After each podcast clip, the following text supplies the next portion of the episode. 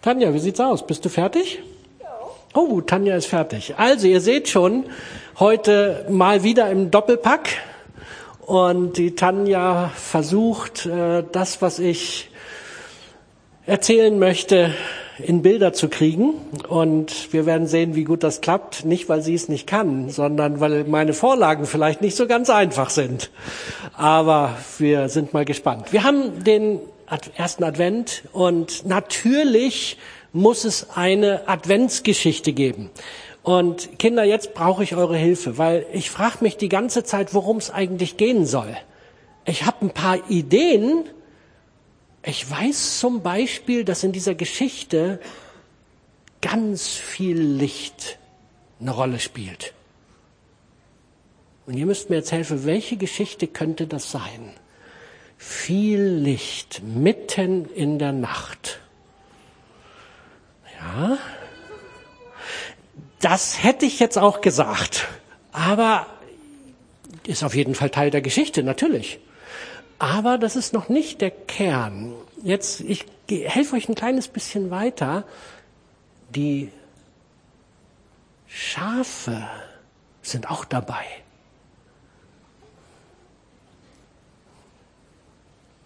Hm, noch irgendwer anders von euch? Was könnte das für eine Geschichte sein? Advents, Weihnachtsgeschichte. Schafe? Was? Nochmal? Okay. Habt ihr eine Idee? Also Schafe, da gehören ja dann auch Hirten dazu, oder? Okay. Und? Was fällt euch dazu ein? Gibt es irgendeine Geschichte, die mit Schafen, mit Licht, mit Hirten zu tun hat? Die Geschichte, wo die Hirten von den Engeln irgendwas gesagt bekommen. Um genau diese Geschichte geht's. Und wir wollen jetzt mal uns diese Geschichte vor Augen führen. Und die Tanja, sie hat schon so ein schönes, süßes Schaf gemalt. Und es ist wichtig, diese Geschichte sich bewusst vor Augen zu malen. Also, diese Geschichte, die ich erzählen möchte, und da werden wir ab und zu, werde ich nochmal eure Hilfe brauchen, ja. Diese Geschichte, da geht es um natürlich Jesus und sie fängt deswegen schon neun Monate vorher an. Die Geschichte, wo Maria auch eine Engelsbegegnung hatte und der Engel ihr dann mitteilt, sie wird ein Kind bekommen und dieses Kind wird Jesus heißen. So, wir alle kennen, glaube ich, diese Geschichte. Sie ist ja nun wirklich bekannt. Was vielleicht nicht jedem so bewusst ist, in der damaligen Zeit war die Situation in Israel nicht so doll. Dieses ganze Volk der Juden war unterdrückt von den Römern und die Römer haben merkwürdige Gesetze erlassen und haben verlangt, dass zum Beispiel für die Volkszählung, die sie vorhatten, alle Männer an ihren Heimatort gehen sollten. Deswegen, Maria und Josef mussten von Nazareth rüber nach Bethlehem, weil dort war Josef geboren. Problem, Maria war schwanger und das ist natürlich dann ohne Auto, damals gab es noch keine Autos, eine beschwerliche Reise gewesen. Eine sehr beschwerliche Reise. Und jetzt haben sie es denn an, hingeschafft und Könnt ihr mir sagen, wo sind sie untergekommen? Maria und Josef. Wisst ihr, wo die Unterkunft gefunden haben? In einem Stall, okay. Das ist das, was man uns in der Regel so erzählt. Warum erzählt man uns das? Ist ganz einfach. Die Häuser, die damals gebaut wurden, die waren ganz anders als unsere Häuser hier. Die Häuser hatten den Stall im Haus integriert. Die hatten einen großen Raum. Auf der einen Seite waren die Tiere, auf der anderen Seite, getrennt durch so eine Futterkrippe, war das Wohnzimmer, Schlafzimmer, Küche, alles in einem in diesem Haus. Und da ganz viele Leute nach Bethlehem mussten, waren tatsächlich, ob es eine Herberge gab, weiß ich nicht, Hotels ganz sicher nicht. Ja, vielleicht. Die waren zumindest alle ausgebucht. Und so mussten sie irgendwo bei einer Familie unterkommen, in einem dieser Räume, wo alles zusammen war. Und dann könnt ihr euch vorstellen, das war da ganz schön voll und eng, weil die Familien hatten alle viele Kinder. Und wenn man schon viele Kinder hat, in einem Raum lebt, dann ist das so eine Sache. Ne? Und die Tiere noch auf der anderen Seite mit dabei. Warum, warum lebten eigentlich die Tiere mit in dem Haus mit? Sie haben Wärme mit ins Haus gebracht. Und die Heizung gab es damals nicht. Also von daher eigentlich eine tolle Sache. Tja, das ist der erste Part der Geschichte. Und der zweite ist, parallel dazu waren die Hirten auf dem Feld. Das war der zweite Teil. Und diese Hirten, die haben plötzlich genau das erlebt, was Tanja hier gemalt hat. Das Licht brach durch mitten in der Dunkelheit. Das einzigste Licht, was sie wahrscheinlich hatten, war das Feuer. Das Licht brach durch und dann standen Engel. Und was hat dieser Engel für eine Botschaft gehabt? Was hat er ihnen erzählt? Hat einer von euch eine Idee, was der Engel gesagt hat? Schwierige Aufgabe.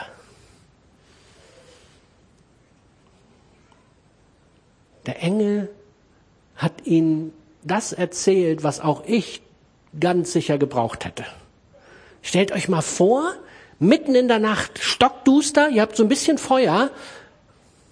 Oh, Entschuldigung, habe ich nicht gesehen. Was hat er gesagt? Hammer! Habt keine Angst!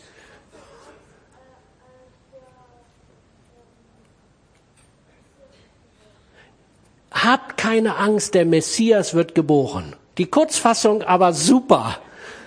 Ist doch cool, oder?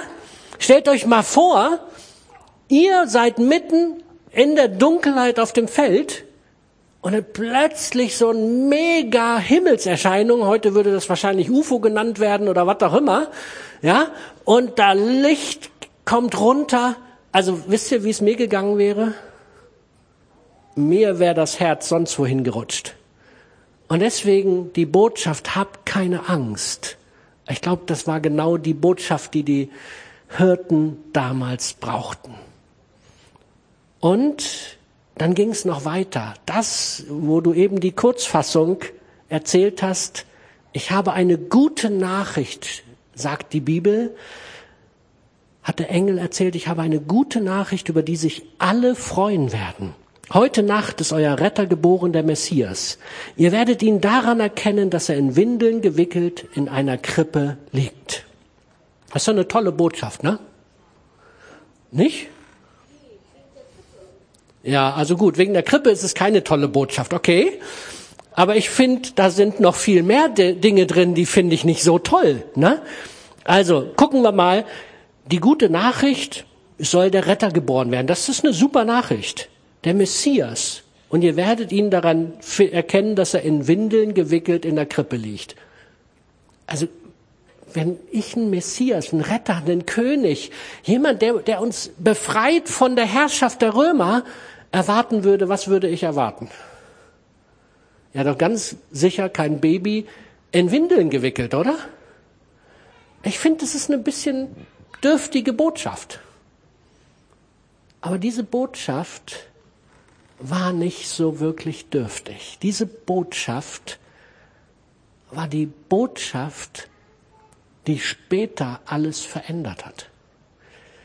Und ich möchte uns einfach mit so ein bisschen mit hineinnehmen. Ich hätte mich auch gefragt, weil die Juden hatten damals wirklich diese Erwartung, der Messias kommt. Und sie hatten den König vor Augen. Sie hatten, sie hatten viele Bilder. Aber ihnen wurde das Baby verkündet. Und die Engel, die hatten aber dann noch ein Sonderprogramm.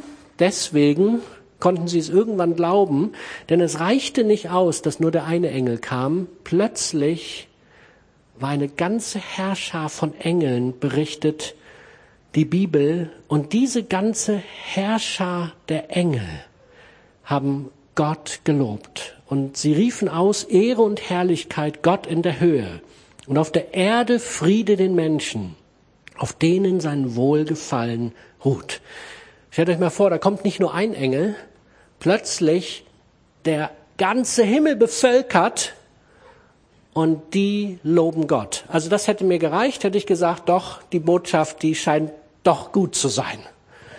Und wir haben jetzt hier einen kleinen Chor mit Kindern und sie werden uns mal gleich mit hineinnehmen.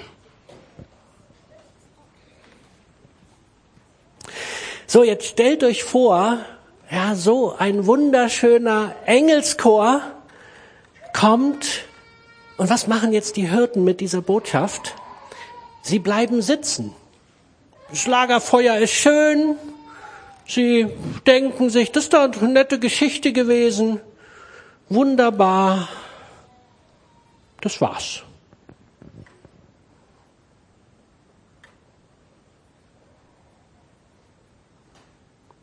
Also ihr, ich bin jetzt irgendwie geschockt, ne?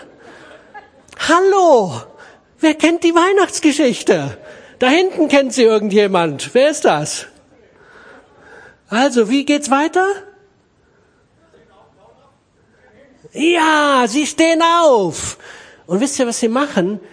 Die Bibel sagt, sie rennen. Die bleiben nicht sitzen. Diese Botschaft hat ihr Herz erreicht. Die rennen. Wohin?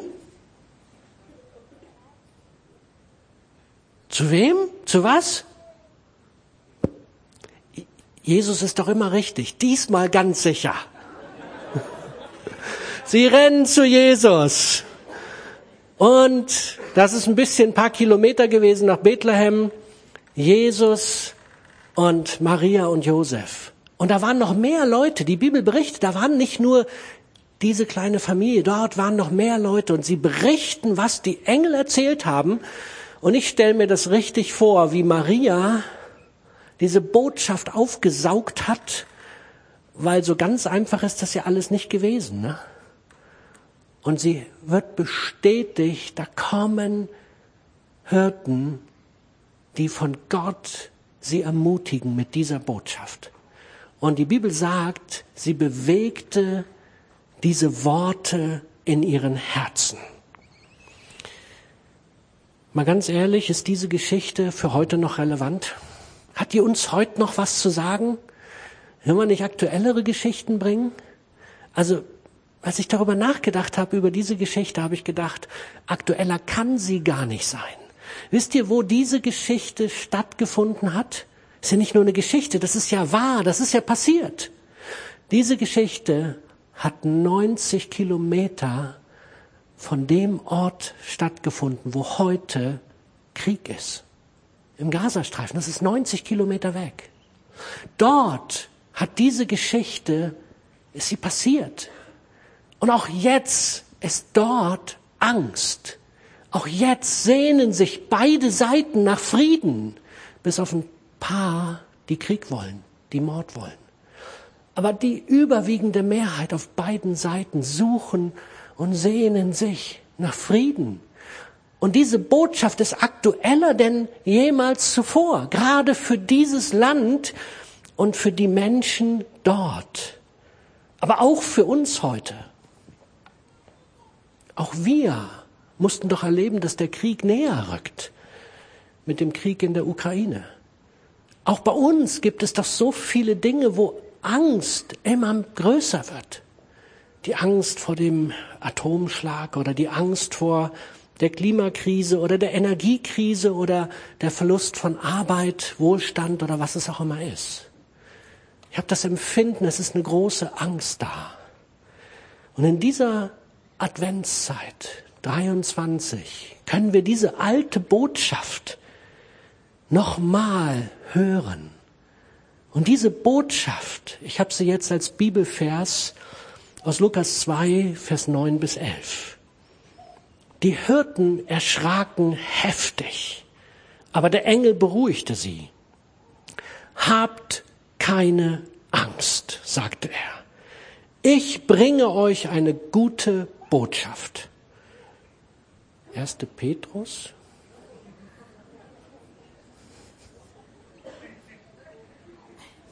Nee. Wir nehmen den Lukas-Text, falls der da drin ist, falls ich nicht irgendwas Verkehrtes gemacht. Doch, da ist er. Schön. Die Hirten erschraken heftig, aber der Engel beruhigte sie. Habt keine Angst, sagte er. Ich bringe euch eine gute Botschaft, die das ganze Volk in Freude versetzen wird. Der Retter, ja Christus der Herr, ist heute für euch in Bethlehem der Stadt Davids geboren worden. Habt keine Angst. Und das ist doch eine Botschaft, die uns heute ganz genauso gilt. Wisst ihr, dieser Friede, den Gott uns schenken möchte, der mit Christus eigentlich schon vor 2000 Jahren in die Welt gekommen ist, wisst ihr, dieser Friede, der fängt in unseren Herzen an, etwas zu verändern, wenn wir Christus in unser Herz lassen. Ich habe nicht den Glauben, dass wir die großen Kriege beenden können. Diesen Glauben habe ich nicht. Aber wisst ihr, was ich für einen Glauben habe? Dass wir Menschen, die wir Christus in unser Herz lassen, dass wir sehr wohl was verändern können. Dass wir nämlich diese göttliche Himmelsbotschaft der Freude und des Friedens in unserem Leben leben können und damit in unserem Umfeld eine Veränderung hervorbringen können. In der Vorbereitung ist mir etwas eingefallen. Wer von euch hat schon mal das Vaterunser gebetet? Ich glaube alle, ne? Gibt ganz wenige, die das wahrscheinlich noch nicht gemacht haben. Wisst ihr, was in dem Vaterunser drin steht? Im Vaterunser steht, dein Reich komme, dein Wille geschehe, wie im Himmel, so auf Erden. Wer von euch glaubt mit mir, dass im Himmel Friede und Freude jetzt ist? Okay. Und wir beten im Vater unser. Was soll passieren? Die Dinge, die im Himmel sind, sollen wohin? Wo sollen die hin? Auf die Erde, ganz genau. Und wir dürfen das tun. Wisst ihr, das ist das, was mich berührt hat für diese Predigt. Ich wünsche mir so sehr, dass wir diese Himmelsbotschaft, dass wir sie auf die Erde bringen. Wenn wir schon die Kriege nicht beenden können, aber dann können wir doch in unserem Umfeld, da wo wir unterwegs sind, himmlisches Frieden und Freude zu den Menschen bringen, oder? Das ist Gottes Idee für dich und mich. Und jetzt höre ich schon, wie der eine oder andere sagt, ja Joe, ich, ich bin doch keiner, ich habe doch gar keine Möglichkeit. Ich bin so froh, dass die Bibel über die Hirten gesprochen hat, dass die Hirten die Botschafter waren. Wisst ihr, wie angesehen die Hirten in der damaligen Gesellschaft waren? Ich sehe hier gerade von einem so. Die Hirten waren ganz weit unten. Ein bisschen höher als die Sklaven. Aber ansonsten ihr Status war ganz weit unten. Und warum sucht sich Gott die Hirten aus? Weil er es liebt, durch die einfachen Menschen, wie du es bist und wie ich es bin. So, durch diese Menschen möchte er handeln. Und deswegen Du brauchst nicht denken, du bist zu einfach, du kannst nicht gut genug reden, du hast keine Ahnung, du bist zu dumm. All das ist Blödsinn. Gott möchte durch dich die Botschaft zu den Menschen um dich herum bringen. Und wenn du jetzt sagst, ja, aber ich weiß gar nicht, wie das geht. Ich weiß gar nicht, wie ich das machen soll. Was haben die Hirten gemacht? Die Hirten haben zugehört, richtig? Sie haben gesehen, und was haben sie dann gemacht? Das, was sie gesehen und gehört haben, haben sie zu den Menschen, zu Maria, Josef und den anderen gebracht. Und das dürft ihr euch jetzt merken.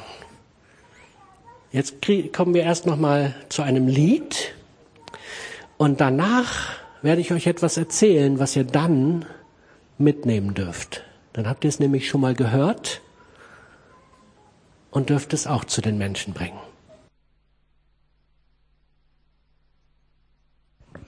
Das ist doch wirklich cool, oder? Das Beste, was ich habe für Jesus. Und ich, ich möchte uns echt ermutigen, dass wir genau das tun. Dass wir zu diesen Menschen werden, die das, was sie haben, das spielt keine Rolle, wie viel oder wie wenig, dass wir das für Jesus geben, indem wir es zu den anderen bringen, indem wir andere ermutigen, mit Freude, mit Hoffnung, mit einer Perspektive in dieser Zeit, die für viele gar nicht so Perspektive bietet. Und ich glaube, wir haben was zu geben. Wir haben doch erlebt, wie Jesus uns im Inneren verändert hat. Wisst ihr, ich habe das vor über 40 Jahren erleben dürfen. Und nein, ich erzähle euch jetzt nicht meine Geschichte. Das Einzige, was ich sagen möchte, ich habe nicht einen einzigen Tag bereut, den ich seitdem mit Jesus leben darf. Es gibt keinen Tag, den ich Jesus messen möchte in meinem Herzen. Und jetzt ist vielleicht der eine oder andere hier, der sagt, na ja, das hört sich ja schön an. Aber wie ist es denn? Wie komme ich denn ran? Ihr erzählt davon so eine Begegnung, himmlischer Begegnung und Jesus irgendwie im Herzen und toll, Friede, Freude. Aber wie komme ich denn daran? Und deswegen möchte ich mit vier Symbolen ganz kurz erklären, wie kommt man ran an diese persönliche Begegnung mit dem Gott, der als Baby auf diese Erde gekommen ist und der heute lebt. Womit fängt das an? Tanja, womit fängt das an? Mit einem Herz, ne? Ja, das Herz ist der Schlüssel. 1. Johannes 4,16. Wir haben erkannt, wie sehr Gott uns liebt und wir glauben an seine Liebe. Gott ist Liebe und wer in der Liebe lebt, der lebt in Gott und Gott lebt in ihm. Es fängt an mit der Liebe Gottes für uns Menschen. Diese Liebe ist über alle Maßen. Gott liebt jeden, egal was er tut, wie er lebt und so weiter. Gott liebt uns. Und Gott möchte mit uns in einer Beziehung leben. Er sehnt sich danach, dass wir in eine, in eine Beziehung mit ihm kommen und ihm ist der Status, wo du stehst in der Gesellschaft, völlig egal. Wenn ihm damals schon die Hürden so wichtig waren, ist ihm heute das nicht, ist es heute nicht anders bei ihm. Aber können wir diese Liebe auch wirklich erfahren? Johannes 3,16 drückt es so aus, denn Gott hat die Welt so sehr geliebt, dass er seinen einzigen Sohn hingab, damit jeder, der an ihn glaubt, nicht verloren geht, sondern das ewige Leben hat. Die Idee Gottes ist, er will, dass wir diese Liebe erfahren können, dass wir von dieser himmlischen Liebe alles empfangen dürfen, was wir brauchen. Wir alle sehnen uns doch danach geliebt zu werden. Wir alle wollen doch Liebe erleben und eigentlich wollen wir andere auch lieben. Das ist doch die eigentliche Idee, das ist doch der Wunsch in unseren Beziehungen. Und doch ist es doch oft so, dass wir diese Liebe gar nicht empfangen können. Wir, wir haben das Empfinden, wir würden so gerne auch mal mit diesem Gott reden, aber wir haben das Empfinden, da oben an der Decke ist das Gebet schon hängen geblieben, was ich gesprochen habe. Warum ist es so schwer, dass wir diese Liebe Gottes erleben dürfen? Warum erleben das so viele Menschen nicht? Die Trennung verdeutlicht es. Die Trennung. Die Trennung zwischen Gott und uns Menschen. Wir versuchen ranzukommen an diese Liebe, aber aus folgendem Grund bekommen wir sie oft nicht. Jesaja 59 steht, eure Schuld, sie steht wie eine Mauer zwischen euch und eurem Gott. Eure Sünden verdecken ihn, darum, darum hört er euch nicht. Da ist etwas, was uns trennt von dieser Liebe. Und das ist die Sünde. Jetzt ist natürlich die Frage, was für eine Sünde ist denn damit gemeint? Ist da die Sünde mit gemeint, wenn ich nachmittags das Stück Kuchen gegessen habe, was ich besser nicht hätte essen sollen? Das dritte und vierte vielleicht? Nein, das ist nicht, wo wir sagen, ja, darum geht's nicht. Die Sünde, um die es geht, ist, wir suchen den Sinn des Lebens überall. Aber wir brauchen Gott nicht dafür. Wir denken, wir können ohne Gott glücklich sein. Und Gott sagt, das funktioniert nicht. Diese Sünde alleine ohne Gott leben zu wollen, das ist das, worum es eigentlich geht. Und deswegen sagt die Bibel in Römer 3, 23, denn alle haben gesündigt und verfehlen die Herrlichkeit, die sie vor Gott haben sollten. Diese Sünde, ohne Gott leben zu wollen, sie zerstört das Leben, Beziehungen untereinander, aber auch die Beziehung zu Gott. Und wie können wir diese Trennung, die Tanja hier ausgedrückt hat, überwinden? Es gibt eigentlich nur ein Symbol, was das deutlich machen kann. Das ist das Kreuz. Und deswegen haben wir hier so ein großes Kreuz, weil wir deutlich machen wollen, dieses Kreuz, es überwindet die Trennung, die zwischen uns und Gott ist. 1. Petrus 3,18. Jetzt brauchen wir genau diesen Vers. Vergesst, vergesst nicht, auch Christus hat gelitten, obwohl er frei war von jeder Schuld. Er tat es für unsere Sünden und starb für uns schuldige Menschen. Und zwar ein für alle Mal. So hat er uns zu Gott geführt. Sein Körper wurde am Kreuz getötet und der Geist Gottes erweckte ihn zu neuem Leben. Ganz simpel zusammengefasst. Das ist das, was die Trennung zwischen Gott und den Menschen aufhebt. Wenn wir Jesus Christus und das, was er am Kreuz getan hat, für uns annehmen. Und wenn wir sagen, ich bin tatsächlich schuldig geworden. Ich wollte mein Leben ohne Gott leben. Ich habe mein Leben selber in die Hand nehmen wollen, aber ich habe gemerkt, es hat nicht wirklich funktioniert. Was bedeutet das jetzt für jeden von uns? Jeder von uns darf, er muss sich vielleicht sogar irgendwann entscheiden, ob er das für sich annehmen möchte. Wenn du das möchtest, wenn du sagst, ich möchte diese Trennung überwinden, ich möchte das gerne, dann hast du die Möglichkeit, Jesus Christus anzunehmen. Aber die spannende Frage ist, willst du das? Jeder von uns hat die Möglichkeit. Und deswegen das Symbol des Fragezeichens. Jeder darf das ganz freiwillig tun. Und die Bibel sagt, die ihn aber aufnahmen und an ihn glaubten, denen gab er das Recht, Kinder Gottes zu werden.